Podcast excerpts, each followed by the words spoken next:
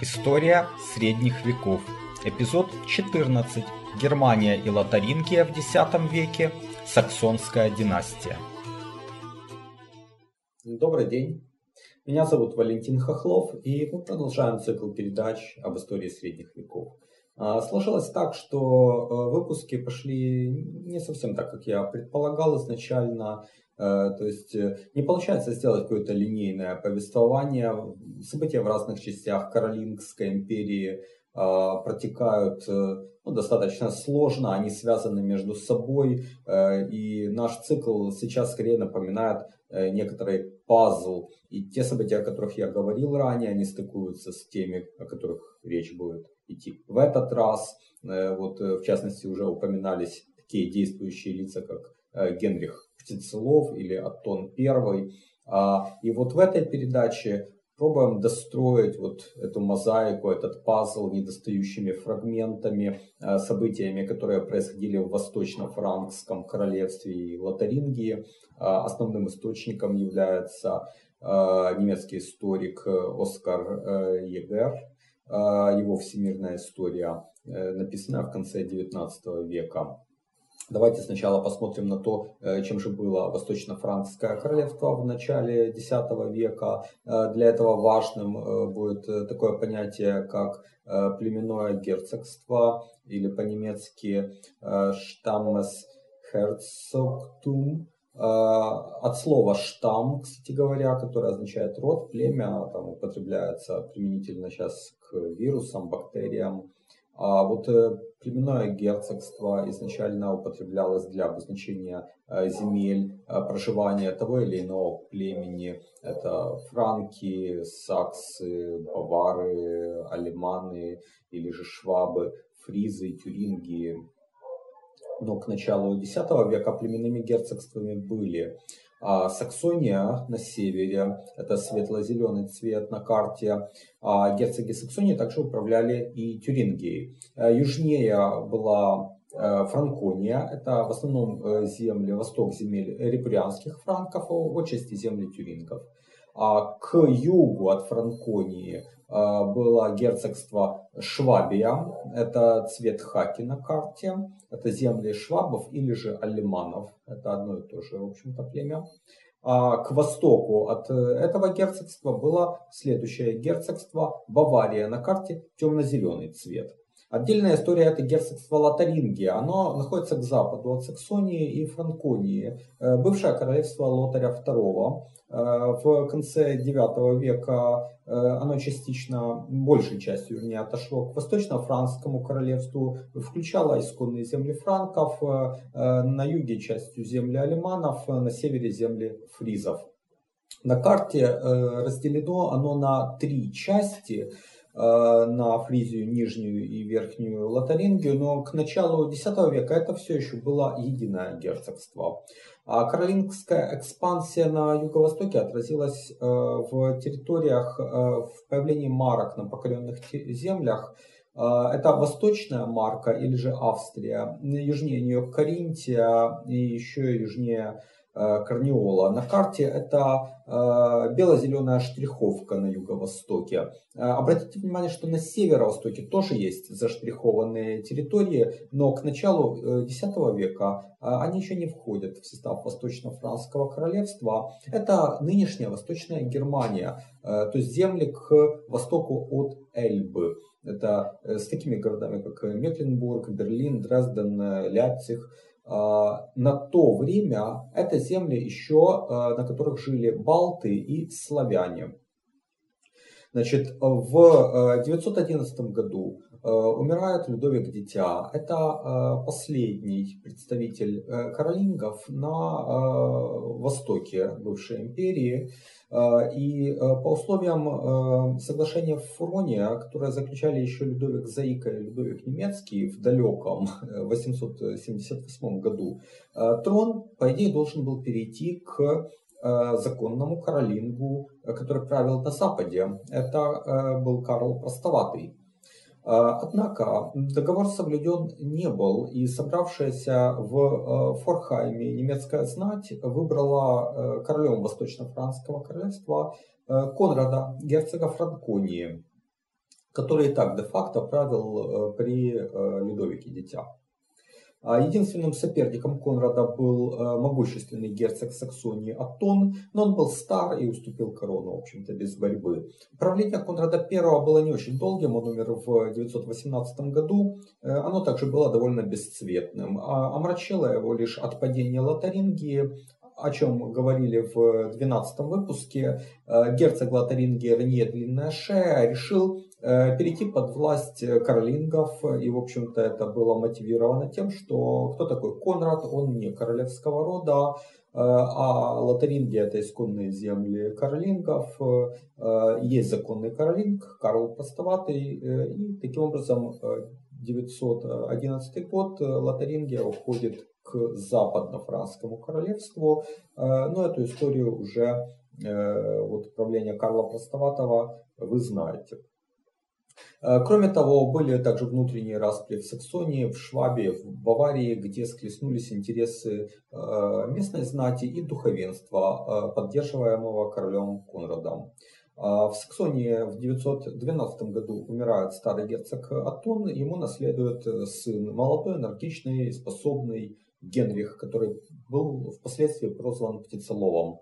А Конрад опасался молодого саксонца, он ему не хотел изначально отдавать э, герцогство, которым владел его отец, но э, саксонцы отстояли э, права своего сеньора, и когда в 918 году Конрад был при смерти, он убедил своего младшего брата Эберхарда не претендовать на корону и смириться с тем, что корона отойдет вот, собственно, этому Генриху Птицелову.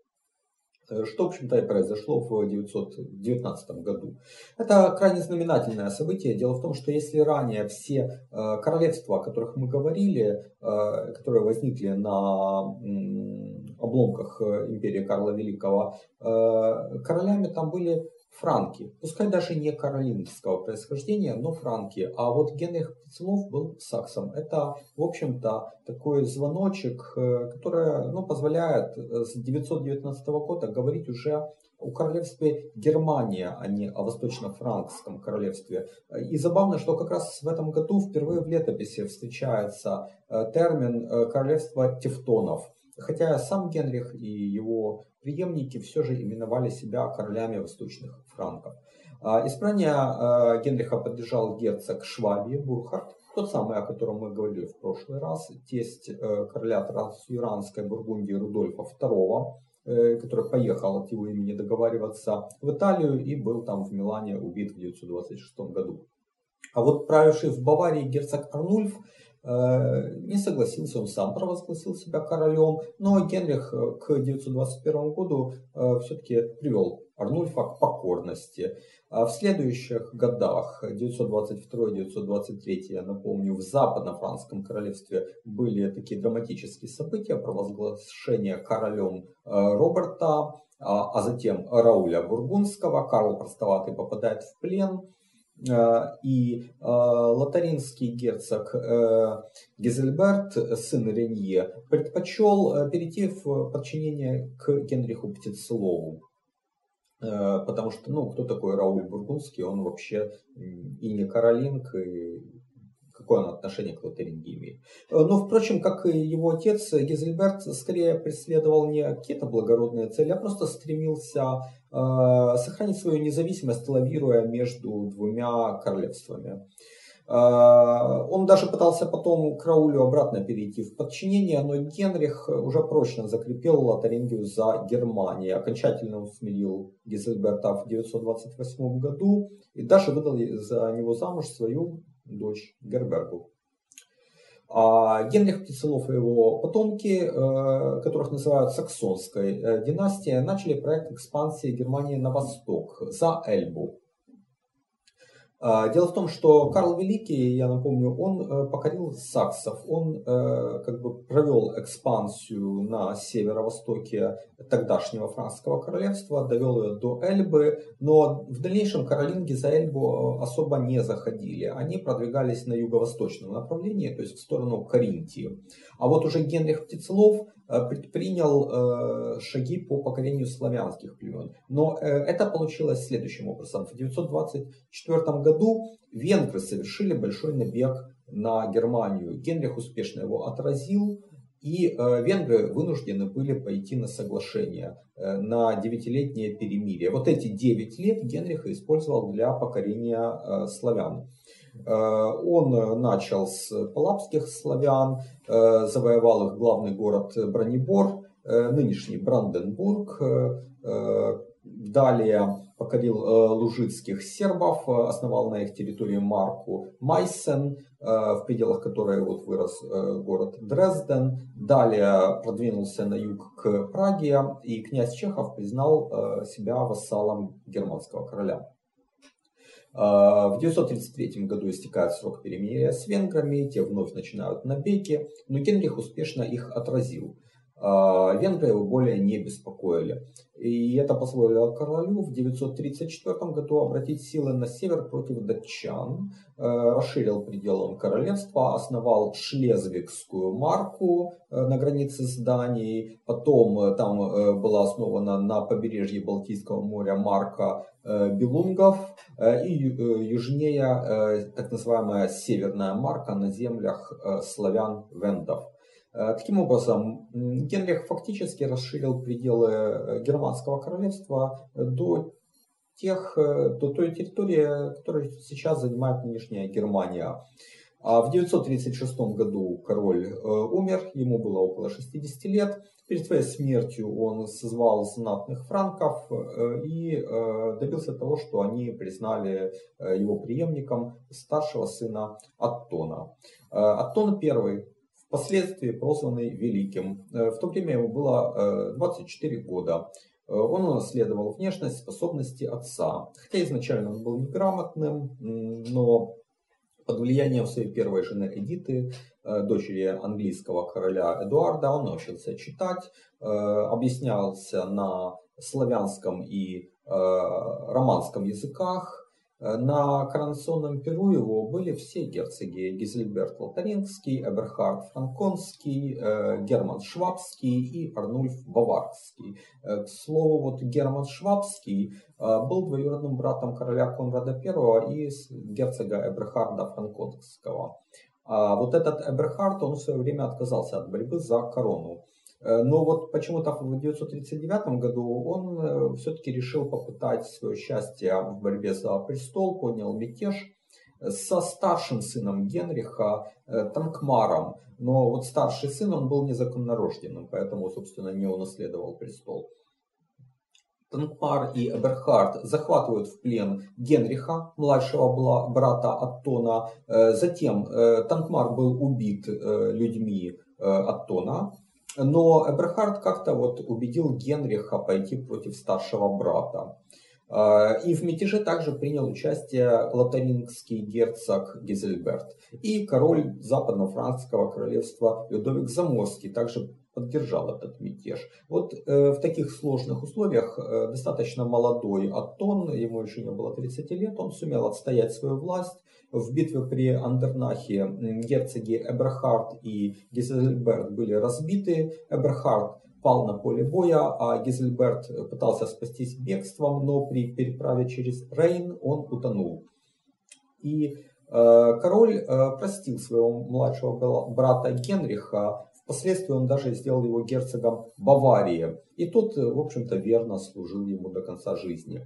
А герцогство же франконское Атон оставил за собой, наряду с Саксонией, которая э, наследовала от отца, Лотарингию отдал знатному франку Конраду э, своему зятю. Э, таким образом, а к тому же еще в 950 году э, умер герцог Швабии Герман, и король отдал это герцогство своему сыну Э, Людольфу. Таким образом, вот с 950 года все э, племенные герцогства оказались э, в подчинении непосредственно Аттона или его ближайших родственников. То есть он сам правил Саксонией и Франконией, его брат Генрих Баварией, его сын Людольф Швабией, зять Конрад Лотарингией. Э, и, кстати говоря, обратите внимание, что такое вольное распоряжение герцогствами, кому хочу, тому передаю, оно было совершенно немыслимо, например, в той же Франции. Э, в 950 и 951 годах, э, если вы помните из предыдущего выпуска, происходили драматические события в Италии, где умер молодой король Лотарь, его жену Аделаиду Бургундскую э, Беренгарий заточил, она бежала к Атону, а Атон к тому времени уже овдовел. И вот он женится на Аделаиде, вторгается в Италию, приводит Беренгария к покорности, Э, у Аделаиды рождается сын будущий Атон II. Э, вероятно, это послужило причиной раздора со старшим сыном, с Людольфом, который в союзе с герцогом Конрадом Лотарингским выступил против отца. Четыре года э, бушевала вот такая междоусобица в Германии, причем зачастую перевес был не на стороне короля. Но к 955 году он, в общем-то, э, покорил всех э, своих противников, э, лишил Людольфа и Конрада их герцогств. А, то есть, соответственно, Швабии, Лотарингии, Швабию он отдал Бурхарду третьему, сыну того герцога Бурхарда, который вот погиб в Милане. Э, его дочь была женой короля Трансюранской Бургундии Рудольфа II. Таким образом, э, Бурхард III был дядей Аделаиды, жены Аттона. Опять же, как видим, э, герцогство досталось близкому родственнику. А с Лотарингией король поступил еще проще. Он отдал герцогство в управление своему младшему брату Бруно, который к тому времени был архиепископом Кёльнским уже. А Кёльн это как раз э, город в Лотарингии. Вот э, Бруно был человеком выдающимся, он получил хорошее образование, он говорил по-гречески, что было очень большой редкостью для э, той поры в Европе. Э, Бруно стал главным советником э, своего брата и вторым человеком в государстве. Э, его двор, двор герцога архиепископов в Кёльне, превосходил даже блеском двор самого Аттона. Бруно пользовался влиянием и за пределами королевства. После смерти Людовика Заморского и Гуго Великого он стал регентом западно-франского королевства, э, потому что по линии матерей он был э, родственником как юного короля э, Лотаря, так и его сверстника, юного герцога Франции Гуго Капета. Однако в Лотаринге Бруно чувствовал себя чужаком, и для того, чтобы ославить местную знать, он в 959 году разделил герцогство на две части, на Нижнюю и Верхнюю Лотарингию, э, каждая из которых первоначально управлял марграф или вице-герцог. Это решение имело принципиально важные последствия для судьбы Лотарингии. Единой Лотарингии больше не существовало. Хотя на короткое время она там объединилась в XI веке, но это скорее было исключением. А Нижняя Лотарингия какое-то время э, управлялась э, Каролингом Карлом, братом короля Лотаря, и потом его сыном Аттоном. Но большую часть времени герцогством управлял Орденский дом, или его еще называют дом Вигериха. И вот это было по линии графов Вердена. После 1100 года название Нижняя Лотарингия перестает употребляться. На территории герцогства образуется целый ряд феодальных образований. Наиболее значимым из них это герцогство Брабант, нынешний Брюссель и окрестности, марграфство Антверпен, графство Люксембург, Голландия, Эно, Клеве, Намюр и так далее. А верхняя Лотарингия, которая сейчас называется просто Лотарингия, отошла от другой ветви Орденского дома по линии графов Бар. Э, кстати, интересно, что современники не называли эту часть Лотарингии, тогда они называли это герцогство э, Мозельское. А, собственно, название герцогства Лотарингия стало употребляться только с 15 века для обозначения этой территории. А, между 1000 1933 и 1047 годами, вот как раз в XI веке, Верденская ветвь сумела объединить обе э, лотарингии своей властью. Об этом мы поговорим э, позже. Э, но далее Верхнюю Лотарингию отдали Эльзасскому дому графам Меца. А младшая ветвь их, это дом де Водемон, правила герцогством вплоть до его аннексии Франции в конце 17 века при Людовике XIV. А живший в изгнании герцог Франсуа Этьен женился на императрице Марии Терезии и стал императором Францем I. Его потомки правили в Австро-Венгрии до 1918 года. Они называли себя Габсбургами, но э, если брать по э, мужской линии, то это, конечно же, вот этот лотарингский дом э, де Водемон. Вернемся к Аттону. 957 э, год. В Италии умер старший сын Людольф, сосланный туда после мятежа. А в 960 году Атон коронует э, следующего сына Атона II королем, сам начинает готовиться к большому походу в Италии в 961-962 году. Мы об этом уже говорили в прошлый раз. Он, конечно, без труда разбил э, Беренгария, не с его стал в 961 году королем Италии, а 2 февраля 962 года был коронован римским императором. Э, к слову сказать, предыдущий император Беренгарий I был коронован в 915 году, а убит в 924. А, а э, до него правил император Людовик III слепой, он был коронован в 901 году, фактически при ослеплении он лишился ну, императорских полномочий, э, но умер в 928. Таким образом, более 30 лет императорский престол э, оставался вакантным. А с получением э, императорской короны Атон I достиг пределов своего могущества. Он не свергал и возводил на престол пап, вел переговоры с халифами в Кордове, добился брака для своего сына Атона II с византийской принцессой Феофана, дочерью императора Романа II. 10 лет вот этого его императорского правления прошли довольно спокойно. 7 э, мая 973 э, года Аттон I умер на 61 году жизни. Королевскую власть э, наследовал 18-летний юноша Атон II. К тому времени он 13 лет уже был соправителем отца. В 974 году западно-франкский король Лотарь попытался а, захватить, э, вернуть себе Лотарингию. На короткое время захватил Ахен, э, где к тому э, вот в тот момент находился сам Аттон, и он чудом не попал в плен. Впрочем, он переходит в контрнаступление, доходит до Парижа, Э, в 980 году Лотарь отказался от претензий на Лотарингию.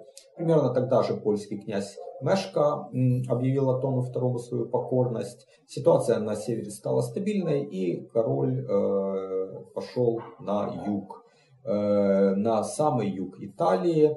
Там он одержал в 981 году важную победу над арабами при мысе Дель Колонне близ Таранта разбил войска наместника Северной Африки Абдул-Касима. Обратно, однако на обратном пути из Южной Италии он попал в засаду. В смысле, Атон II попал в засаду, он чудом спасся на греческом корабле. А из севера начали приходить неутешительные вести. Покоренные славянские племена взбунтовались, громили церкви, возвращались к язычеству. И земли к востоку от Эльбы вышли из повиновения Атон II не успел ответить на этот вызов. 7 э, декабря 1983 года он умер в Риме. Еще э, довольно не старым человеком, ему не было и 28 лет. А наследовал власть его маленький сын Атон III, которому исполнилось всего лишь 4 года. Э, регентом стала императрица Феофана. Она правила довольно разумно. Вероятно, от нее вот Атон III перенял тягу к имперскому величию на античный даже скорее византийский манер.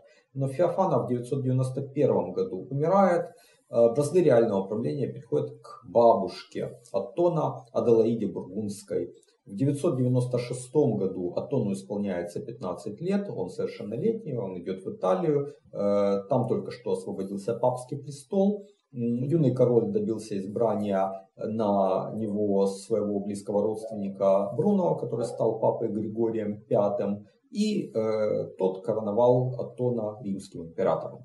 Далее Атон III и Григорий V, совсем еще молодые люди, кстати говоря, затевают церковную реформу под влиянием идей получивших развитие в знаменитом монастыря Клюни, одним из центр, центров религиозной мысли того времени. Сам Атон пытается также вести управление на византийский лад. Он вводит должности вестиариев, логофетов, польскому князю э, Болеславу жалуют титул друга и союзника римского народа. Э, впервые появляются идеи э, об отвоевании гроба Господня у неверных.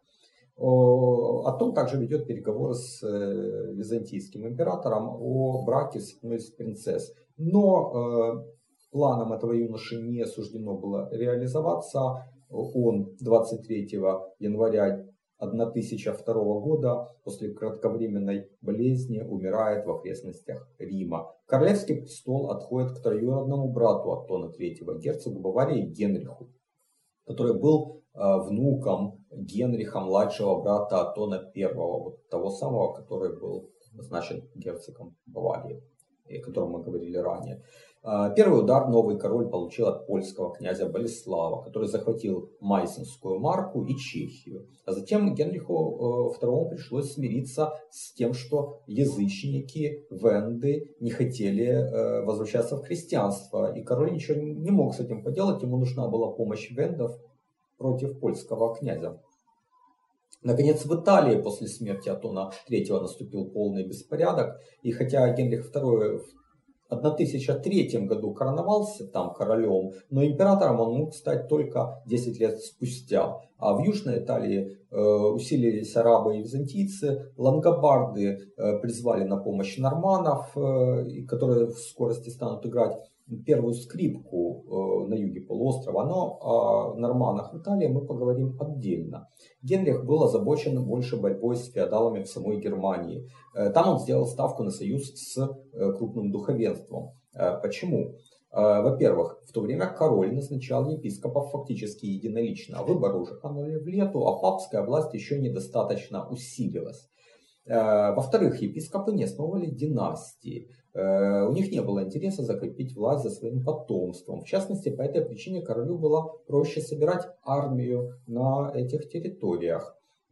А в-третьих, практика показала, что вот с церковных земель получают более высокие э, доходы, чем с земель, которые ими управляют светские феодалы. В результате в Германии возникла уникальная для Европы ситуация, э, когда в течение всего Средневековья достаточно обширные владения отдавались в лен именно духовным, а не светским вельможам.